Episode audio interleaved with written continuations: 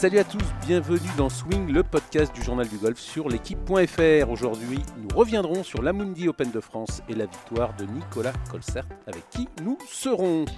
Et avec moi pour animer cette émission, Benjamin Cadieu du journal du golf. Bonjour Benjamin. Bonjour Arnaud. Et bonjour Nicolas Colsart. bonjour tout le monde, comment ça va? Bah, Ça va bien. Et vous? J'imagine que vous êtes beaucoup plus détendu que la semaine dernière et beaucoup plus heureux que la semaine dernière. Euh, bah ouais, évidemment, euh, ça va pas trop mal hein, depuis 48 euh, heures. Euh, ça a gentiment eu le temps de redescendre, mais ouais, ouais, tout le monde est sur un petit nuage, donc ouais, tout se passe très bien. Alors on le rappelle hein, pour, pour ceux qui nous écoutent sur l'équipe.fr, le golf est ainsi fait qu'il faut quasiment garder son boulot pour l'année d'après. Et là, vous étiez à la lutte, vous étiez 114e du, du, classement du Tour européen. On garde les 117 premiers, ça faisait 10 semaines de suite que vous jouiez, ou, ou quasiment sur, sur 11 semaines. Et là, tout d'un coup, vous avez à nouveau un boulot pour, euh, pour deux ans. Ça doit sacrément changer les, perspectives, euh, Nicolas. Ah ben ouais, carrément. Euh, moi, je, moi, je suis passé de, de, la position du mec qui doit courir après un résultat à tout d'un coup maintenant avoir deux ans d'exemption, de nouveau retomber dans cette catégorie de vainqueur de tournoi attraper, enfin réattraper un autre statut tout d'un coup, euh, et, euh, et, évidemment euh, la possibilité de pouvoir jouer un calendrier l'année prochaine un, un, peu plus léger que ce que j'ai fait les, euh, les deux trois dernières années, et, et pouvoir aborder 2020 comme vous le disiez beaucoup plus sereinement que que j'ai joué les quelques derniers mois. Benjamin. Ouais, Nicolas, euh, bah, on vous connaît depuis une quinzaine d'années à Journal du Golf et particulièrement en, France. Vous avez vécu mais tout un tas d'émotions dans, votre carrière, c'est-à-dire la carte vous l'aviez déjà déjà perdue et après vous êtes revenu, vous avez gagné sur le tour, vous avez gagné une Ryder Cup.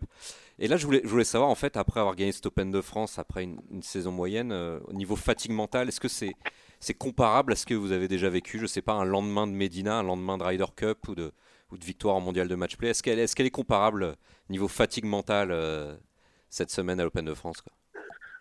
Euh, ouais, c'est pas loin d'être euh, plus ou moins le même scénario. on passe d'un état de, stress et de, tension assez important à tout d'un coup ce, sentiment de légèreté, se sentir débarrassé de, de cette pression que, que, beaucoup de joueurs ont déjà connue euh, de par la situation euh, dans laquelle on peut se retrouver parfois quand les résultats ne suivent pas.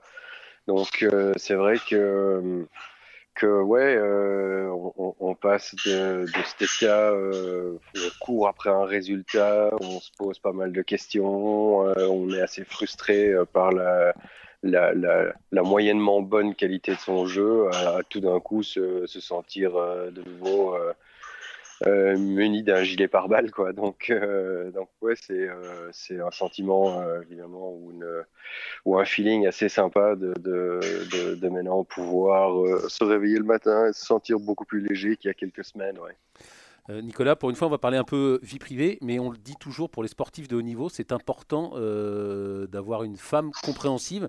Là, j'imagine que dans la période que vous avez vécue depuis 10 semaines, vous n'êtes pas rentré chez vous, c'est ce que vous avez dit dimanche soir. C'est encore plus important d'avoir quelqu'un qui comprend et qui, supporte et qui soutient.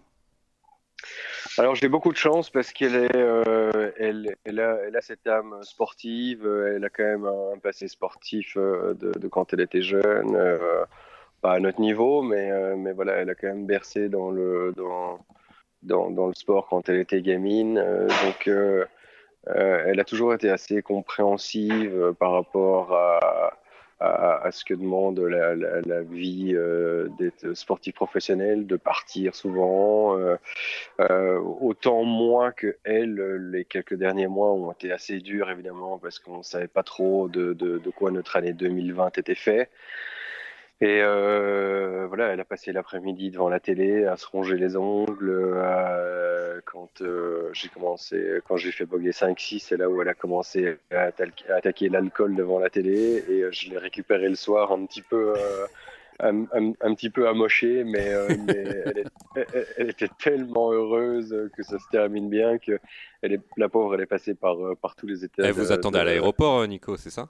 Ouais, ouais, ouais, elle était à l'aéroport de Nice quand, euh, quand je suis arrivé le soir. Et euh, voilà, euh, c'est génial de la, de la retrouver dans un état de joie comme ça le soir, même si elle a, elle, a, un petit peu dégusté quand même tout ce dimanche. Quoi. On, on, va revenir un tout petit peu sur, sur, sur cette victoire, Nicolas. Gagner en France, donc vous l'avez déjà dit, c'est fabuleux, mais gagner aussi sur ce parcours qui est tellement exigeant, tellement difficile, ça aussi, c'est génial. Euh, ouais, bon, comme je l'ai dit, moi ça fait euh, presque 15 ans que je vais jouer au golf national. Euh, on, a vécu plusieurs phases euh, de, ce golf national. Les premières années, il y avait le parcours était loin d'être préparé comme il l'est maintenant ou comme il a été depuis 5-6 ans. je pense que ça m'a énormément servi cette année d'avoir été présent à la Ryder Cup l'année passée, d'avoir vu les collègues de Ryder Cup jouaient ce parcours en match play euh, et qui offrait quand même euh, qui, qui, offrait quand même énormément de possibilités de birdie et quelque part de faire des bonnes parties quoi. Euh, donc donc ouais c'est super satisfaisant de, de, de, de, réussir à gagner sur un tournoi aussi difficile que le golf national avec euh, avec quelque part toutes ces années où j'avais l'impression d'être d'être passé un peu un, peu à côté. Donc euh, comme je le disais, j'ai l'impression qu'avoir été à cette Ryder Cup l'année passée m'a quand même vraiment beaucoup servi cette année. Deux petits, deux petits retours sur, le, sur, sur dimanche. Euh, vous passez en tête au 14 grâce à un eagle. Vous mettez votre balle dans l'eau au 15. Et là, vous avez un chip à jouer vers le green. Racontez-nous un peu ce chip, comment vous l'avez, joué, comment vous l'avez vécu et le la peur, j'imagine, enfin, et le soulagement juste après. Euh, ouais, pas mal de soulagement en fait, parce que bon, c'est un drapeau qu'on connaît, on sait quand on vient de la gauche en général, donc parce que là où moi je drop, je, suis dans la même ligne que, que, quand en général on joue le cœur de green et qu'on doit péter vers l'arrière droit du green où est le drapeau en général le dimanche. Donc euh, les, les, les, les 7-8 derniers mètres de cette partie du green quand on vient de la gauche sont un petit peu fouillants vers le fond du green, euh, mais toute la première partie de mon chip est un peu en montée, donc euh, il fallait c'est un chip que je peux laisser 15 mètres court avec après un peu difficile à, gérer. Et euh, donc il fallait quand même essayer d'aller se mettre le plus loin possible dans cette partie du green sans prendre de risques. Malheureusement, quand je drop ma balle dans le rough, je pensais qu'elle allait rester euh, un, petit peu sur le haut du, euh, du rough et avoir un, un lie convenable.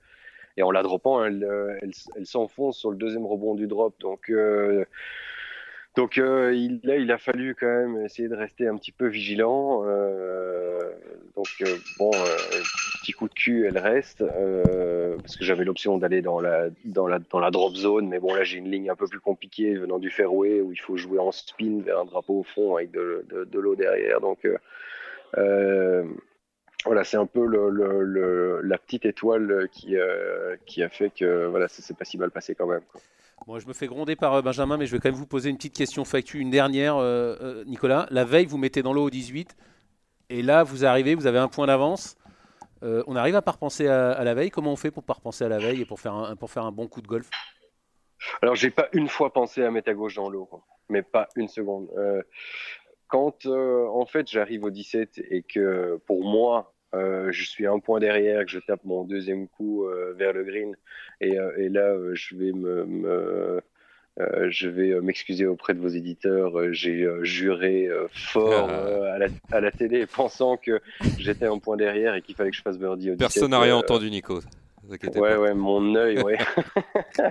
et, et, là, en fait, je me rends compte quand j'arrive sur le green que j'ai un point d'avance. Donc, quand euh, là j'ai vu cette occasion-là euh, me tendre les bras vraiment euh, à ce point-là, quand je suis arrivé sur le départ du 18, que, j'ai autre chose que des, pensées positives sur, le premier et, le deuxième coup du 18. Quoi. Donc pas une fois j'ai pensé à, mettre dans l'eau. Encore si je mets un peu à droite dans le rough, je peux m'en sortir, mais à, gauche il fallait vraiment surtout pas mettre. On le disait, la situation était critique avant l'Open de France. Vous avez pensé euh, aux cartes, vous avez pensé à la reconversion, vous pensiez à, quoi euh, au début de l'Open de France et les semaines qui précédaient? Alors, au début de. C'est pas vraiment au début de l'Open de France, mais voilà, ça faisait quelques semaines que, je, il fallait que j'envisage tous les scénarios. Euh, voilà, euh, je peux très bien jouer, garder ma carte. Euh, si je joue pas bien et que ça se met pas bien, je vais éventuellement à la qualifying school. si je rechoppe pas ma carte à la qualifying school, je partais du principe que j'allais peut-être quand même, enfin, j'allais de toute façon jouer un minimum de 15 tournois, si pas 20, plus quelques invites l'année d'après. Donc, évidemment, euh, garder sa carte est mieux, mais il n'y avait pas le feu au lac. Euh, quand euh, je vois, même sur une année comme celle-ci, où je passe quand même plus des trois quarts des cuts, où je fais plus 5 ou plus 6 le dernier jour en Italie, je fais plus 6 ou plus 5 le samedi à, à, Wentworth, et je suis juste en dehors des points. Donc, on peut voir cette saison comme étant, enfin jusqu'à la semaine passée évidemment, comme si j'étais vraiment passé à côté, mais c'est pas vraiment le cas, ou c'est pas l'impression que moi j'en avais.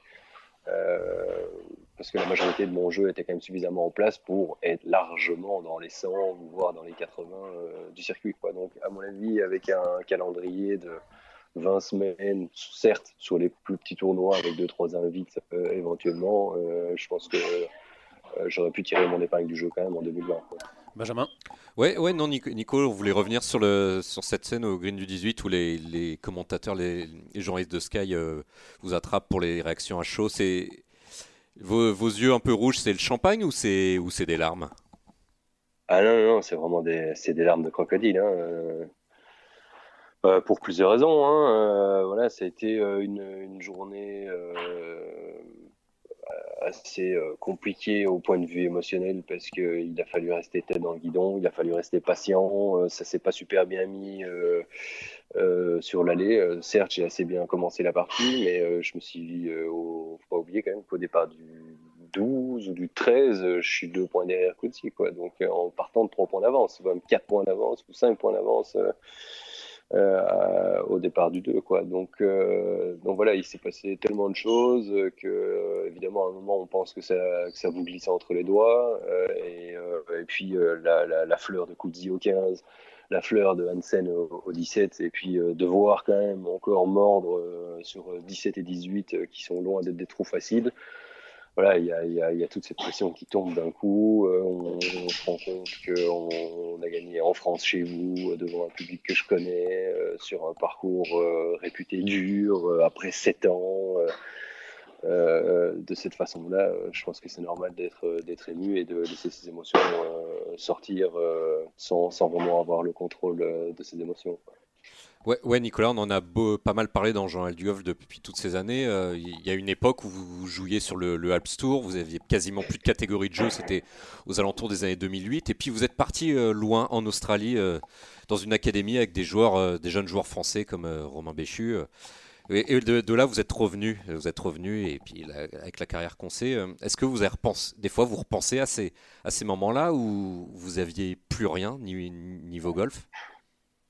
Ah ben, ben moi, euh, c'est euh, quasi tous les jours que j'y repense. Ma femme est australienne, euh, donc les deux sont évidemment liés. voilà, s'il n'y a pas, si s'il y a pas le père de Romain Béchu, Daniel, qui me dit tiens, écoute, ce serait peut-être pas une bonne idée, une mauvaise idée que tu viennes en Australie quelques mois, tu vois si ça te plaît. voilà, je j'aurais pas j'aurais pas connu, euh, ma vie aurait été euh, différente. Euh, c'est pas pour ça que je serais jamais remonté sur le circuit, mais ça, m'a permis de, remettre le pied à l'étrier de cette façon-là. Et, voilà, maintenant, l'Australie ou tout ce qui concerne l'Australie est évidemment lié à, ma vie de tous les jours maintenant. Quoi. Donc, il y a votre caddie aussi, euh, Brian, qui est là depuis un paquet d'années. Ouais, il n'y a pas de caddie australien, il n'y a, y a, a peut-être pas de Ryder Cup en 2012, il n'y a peut-être euh, pas de machin. Donc c'est vrai que voilà, sans cette. Euh, je pense que dans la vie, il y, a, toujours des rencontres qui, qui, font que, et ça c'est indéniablement quelque chose qui a, qui a, changé le cours de ma vie dans ces années-là. Maintenant, Nicolas, c'est quoi votre euh, le futur? C'est quoi? Vous envisagez quoi? Un retour en Ryder Cup, un retour sur le PGA Tour? C'est quoi la, suite maintenant? C'est quoi vos ambitions pour le pour le futur et le, le pour votre carrière? Euh, ben, euh, écoutez, avec la bouteille qu'on a, avec les expériences qu'on a déjà connues, on, on sait qu'il faut euh, mettre quelque part un plan un peu en place. Euh, moi, j'ai mis un plan en place depuis euh, quelques semaines, depuis, depuis les, alentours, les alentours du Denil, si pas une semaine avant. Donc, j'ai pris, pris énormément de bons choix depuis deux mois. Euh, dans plusieurs compartiments de, de, de, de, ma vie et de mon jeu. Et donc, euh, de voir des, des résultats, euh, voir ces bons choix porter leurs fruits aussi rapidement, euh, euh, vous permet de, de, voir de l'avant assez clairement en fait. Donc euh, tout d'un coup, je rentre dans ces trois tournois à la fin de l'année. Bon, il y a un petit peu de boulot, mais voilà, si ça se passe un peu convenablement, ça devrait le faire. Euh, choisir mes tournois de l'année prochaine. Euh, bon, vous parlez de la Ryder Cup, c'est encore, euh, c'est encore vraiment fort loin de maintenant, donc c'est pas un truc qui est à l'ordre du jour il va falloir bien figurer dans des gros tournois, marquer des gros points pour éventuellement avoir une chance. Mais euh, voilà, c'est vrai qu'on est bien parti. Euh, mais euh, moi, je, je, je, je suis euh, évidemment super euh, serein euh, de faire euh, une bonne saison l'année prochaine et plus si encore quoi. Oui, il y, y, a la Turquie qui arrive, Nicolas. il y a, il y a deux ans, vous avez fait, vous avez vous étiez à deux doigts de planter le, le tournoi. C'était joué sur un pote de 3 mètres avec Justin Rose, donc ça, ça peut, ça peut aussi, ça peut être un deuxième sourire pour cette fin de saison, ça, là, éventuellement la Turquie dans, dans deux semaines. Ouais, ouais, clairement. Euh, voilà, moi, ça me permet d'aborder ces, ces, trois gros tournois vraiment sans pression aucune. Euh, même si euh, tout d'un coup, maintenant, on se dit, ah, j'ai trois places à gratter pour aller à Dubaï, ce serait cool d'aller à Dubaï, alors qu'il y a euh, une semaine de ça, euh, j'étais nulle part, point de vue catégorie, donc c'est quand même assez marrant de se dire que on court toujours après quelque chose dans, ce sport, quoi. Mais voilà, ça me permet de les jouer relax, d'essayer de, de, de, tirer un maximum de ces semaines qui me sont quelque part un peu offertes. Et euh, bon, malheureusement, la Turquie, c'est pas sur le même parcours. On, change, on retourne au max qui, euh, était le parcours original de, la Turquie, là où Vitor a gagné d'ailleurs. Donc, euh, donc après l'Afrique du Sud, qui est jamais un truc qui m'a vraiment fort, fort souri, mais aller jusqu'à Dubaï me plairait bien parce que Dubaï, en général, c'est un parcours où j'ai déjà fait pas mal de bons bons tours. Deux, deux, questions pour, pour terminer, Nicolas. Vous pouvez revenir un peu sur ces bons choix que vous avez faits ou nous en donner un, un ou deux ou un exemple ou... Alors il y en a un, euh, il y en a un que que je vais pas aborder euh, d'ici euh, d'ici la fin de l'année par raison contractuelle, mais je pense que si vous avez regardé les images, vous pouvez deviner. Euh, j'ai recommencé à, parler avec avec euh, ma, psychologue sportive avec qui euh, je bossais quand j'étais aux États-Unis. Euh, je pense qu'à l'époque, c'était pas vraiment le bon timing. et tout d'un coup, il y a un mois et demi, je me suis dit que c'était le bon moment de, de vouloir lui reparler et d'aborder deux, trois sujets où, sur lesquels elle pouvait aider. Euh, il y a Jérôme Tenis, mon meilleur pote, qui s'occupe de mon petit de mon petit jeu et de mon et, de mon et de mon putting, qui s'est acharné pour que je change de grip au putting et que je putte inverser. Donc sans ça, jamais sera. C'était la première fois en, en, carrière, Nico, ça? Ouais, non, ça m'est arrivé en fait quand j'étais gamin. J'ai, euh, je devais avoir, je sais pas moi, 14, 15, 16 ans. J'ai peut-être inversé pendant, pendant, pendant un petit temps. Et puis, euh, je l'ai fait aussi il y a, je pense que c'est autour de 2015 la fin de saison de 2015, j'avais peut-être un petit peu inversé aussi, mais je m'étais pas lancé dans le main inversé, dans le grip inversé aussi fort que que, je l'ai fait maintenant. Donc, euh, comme je disais, sans son acharnement, euh, je pense pas que je pense pas que cet Open de France aurait été euh, inscrit sur mon CV. Donc, je lui dois vraiment une, fière chandelle. Et pour terminer, hier, Rory McIlroy a annoncé qu'il qu souhaitait aller disputer les Jeux Olympiques sous les couleurs de, de l'Irlande. Vous les avez joués en 2016. Euh, J'imagine que c'était un grand souvenir et que vous avez envie d'y reparticiper euh, l'année prochaine? Euh, clairement, moi, j'ai vécu une expérience à, ces Jeux de Rio qui était complètement incroyable. Bon, j'ai un, passé olympique dans la famille. J'ai un arrière-grand-père qui a participé à quelques Olympiades début, début du siècle dernier. Donc, j'ai toujours eu je me suis toujours senti assez attiré par, euh, cet esprit olympique et euh, étant fan de sport en général euh, et le fait de l'avoir vécu à Rio était une expérience assez incroyable de, se retrouver dans un bus avec un haltérophile bulgare, une équipe de volleyball, de voir, de marcher dans le village et de voir Teddy Riner sur un banc en train de discuter avec 10-15 autres athlètes devant, le, devant la Maison France. Euh, voilà, il y a, des, y a des, des, des, des, choses incroyables qu'on vit pendant ces Jeux Olympiques. Et, et voilà, participer encore à ceux, à ceux qui viennent maintenant serait évidemment un truc topissime de nouveau. Alors, désolé d'aborder ça, mais vous êtes quand même trois copains avec Thomas Peters et Thomas Detry, donc il y en a un qui va rester sur le carreau, vous en parlez un peu? Vous chambrez un peu là-dessus ou pas? Non, pas du tout, euh, parce que, comme vous venez de le dire, les trois on s'entend super bien. Euh, et puis, euh, on est tous les trois assez sport envers les uns des autres. Il n'y a vraiment aucune animosité quelconque. D'ailleurs, on a vu Thomas Detry qui était là au 18 avec Romain Languesque euh, pour m'asperger de champagne. Bon, je pense que ça lui a fait plaisir de m'asperger de champagne aussi, mais, euh, euh, non, il y a, y, a, y, y a, une super bonne entente entre, entre nous trois. Le, premier qui m'envoie un message, c'est Thomas Peters après, et même le samedi encore, il m'envoie des messages voilà, disant que c'est à, mon tour de, de, planter le tournoi. Quoi. Donc euh, on s'entend super bien et même euh, s'il y en a un qui reste sur le carreau, il restera sur le carreau et puis c'est pas grave. Mais bon, c'est vrai que s'il y en a un qui peut me faire une fleur, euh, moi je risque pas de faire 10 jeux, 6 Jeux olympiques comme eux, donc ce serait sympa quand même. Quoi. Ok, merci Nicolas d'avoir été, d'avoir été avec nous sur, sur Swing, le, podcast sur, sur l'équipe.fr et puis bah, à très bientôt pour, pour de nouvelles interviews. Pas de soucis les gars, quand vous voulez, vous avez mon numéro. Ok, merci Nicolas. On se retrouve dans quelques instants pour parler du reste de l'actualité, et notamment du possible déménagement de l'Open de France à Terre Blanche. On accueille Pascal Grisot, le vice-président de la Fédération française. Pascal Grisot, bonjour. Bonjour. Alors, euh, il y a eu un peu d'effervescence hein, pendant l'Open de France la semaine dernière au, Golf National. Kiss a fait quelques confidences ou bruits de couloir aux journalistes. Est-ce que l'Open de France pourrait se dérouler à Terre Blanche en 2020, euh, Pascal? C'est une possibilité parmi d'autres, euh, mais euh, aucune décision n'a été prise aujourd'hui. Dans le cadre des relations qu'on entretient avec le European Tour, il a été évoqué le fait que si pour de bonnes raisons, pour le tournoi, le tournoi, le, comment s'appelle, le lieu pouvait être un lieu différent dans l'intérêt du tournoi, on ne s'empêchait pas d'y réfléchir.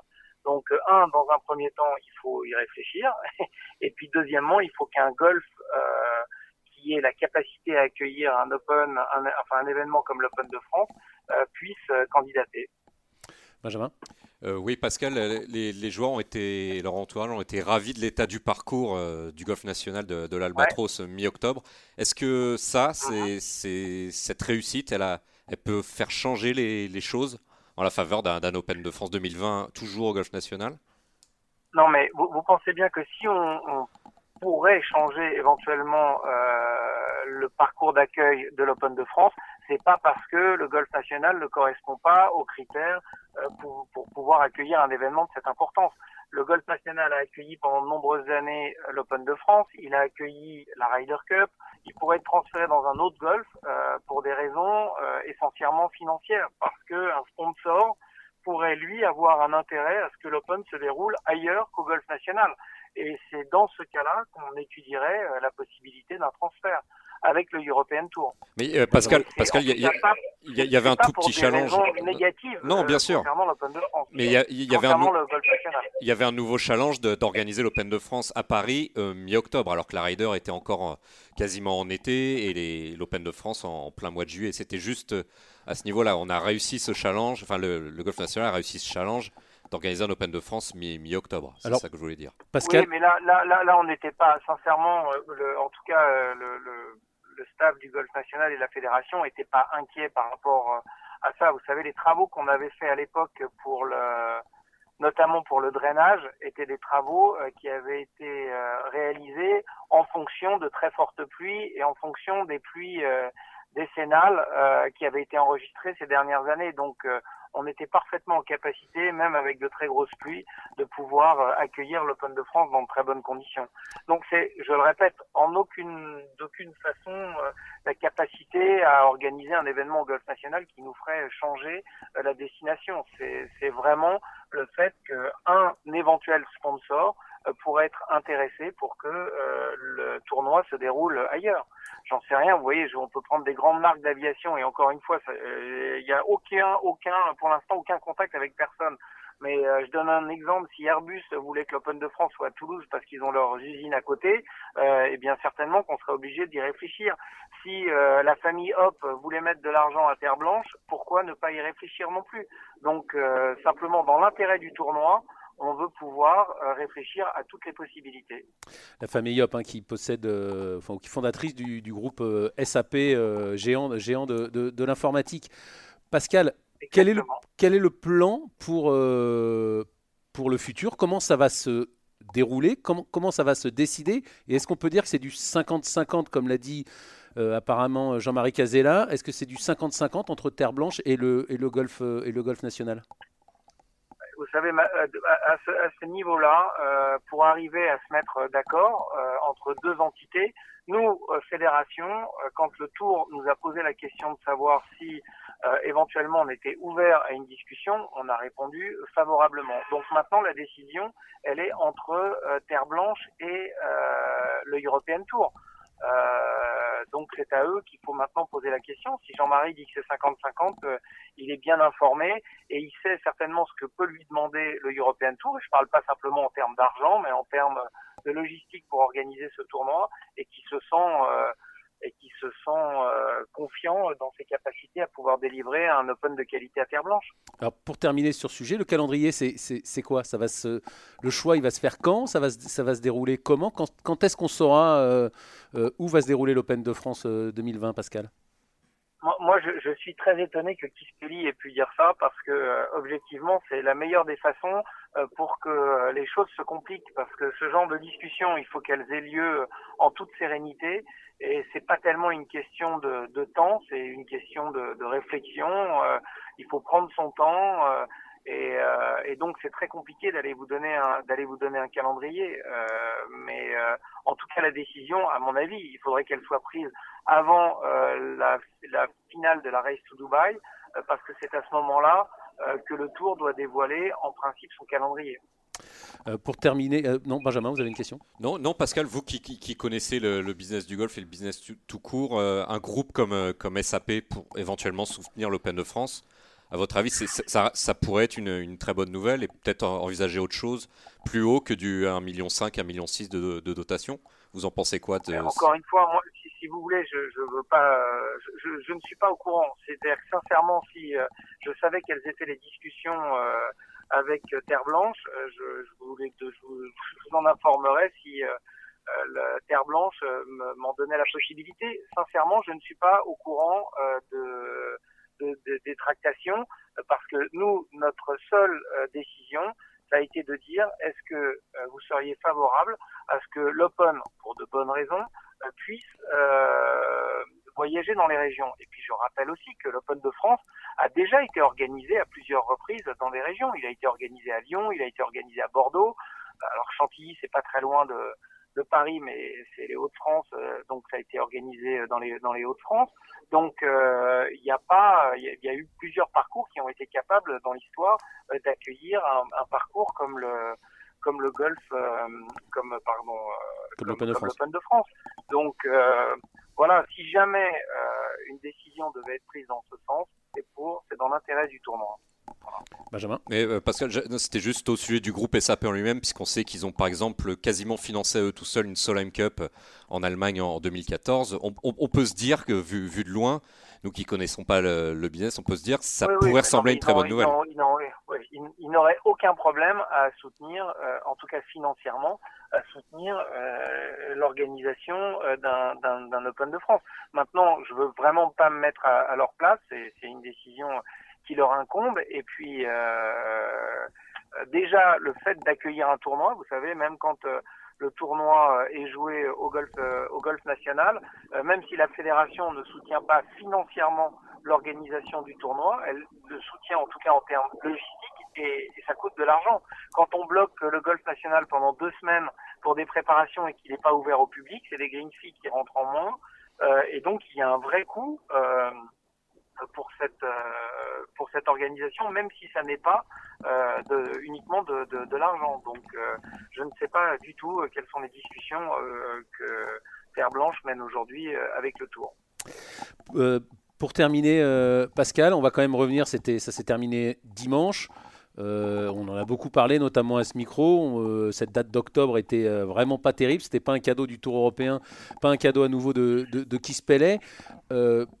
Trois jours après, le, bilan, le temps évidemment, bah, comme, comme on pouvait s'y attendre, malheureusement, il n'était pas au rendez-vous, donc il n'y a, pas eu, a pas eu grand monde. Quel bilan vous, vous tirez de cette Open de France à, trois, jours, trois jours après, euh, Pascal? moi je le dis, je le dis d'autant plus que c'est pas moi qui ai eu l'idée, mais sur l'affiche, il y a fait marquer la vedette, c'est le parcours, et je pense que le parcours a démontré une fois de plus euh, que, euh, eh bien voilà, il était capable de, de, de pouvoir euh, maintenir euh, un, un, suspense euh, incroyable et, euh, et c'est vrai que on n'a pas eu forcément des joueurs du top 50 maintenant que Nicolas Colsart, ancien joueur de Ryder Cup, joueur d'immense talent, ait gagné ce tournoi ça a été une très très bonne nouvelle pour le pour l'Open de France. Alors il n'est pas français, il est francophile, francophone, euh, et en tout cas pour le pour le tournoi, je pense que c'était une très bonne chose euh, d'avoir un vainqueur comme Nicolas Costa. Allez, dernière question, euh, Benjamin. Oui, Pascal, est-ce que à la fédération vous avez eu des infos sur la billetterie, le nombre de personnes qui sont venues? J'ai entendu parler de 3000, euh, entre 3 et 4000 personnes sur la semaine. Est-ce que est-ce que c'est des chiffres que vous avez eus ou? Ah non, non, non, non, non, non, non. c'est des chiffres qui sont bien supérieurs et je laisserai le European Tour communiquer dessus, mais c'est des chiffres qui sont bien, bien, bien supérieurs euh, à, ces, montants-là. D'accord. Bon. Merci euh, Pascal en tout cas d'avoir été avec nous, d'avoir parlé donc de cette édition 2020 et de cette édition 2019 de, de l'Open de France. Merci et à très bientôt sur l'équipe.fr. Merci Pascal. C'est la fin de cette émission. Merci de l'avoir suivi. Merci Benjamin. On chante la Brabançonne pour finir Arnaud? Bah, Je la connais pas moi de m'avoir aidé à préparer et animer cette émission. Merci évidemment à Rémi Rivière à la réalisation et on se retrouve la semaine prochaine. Salut à tous.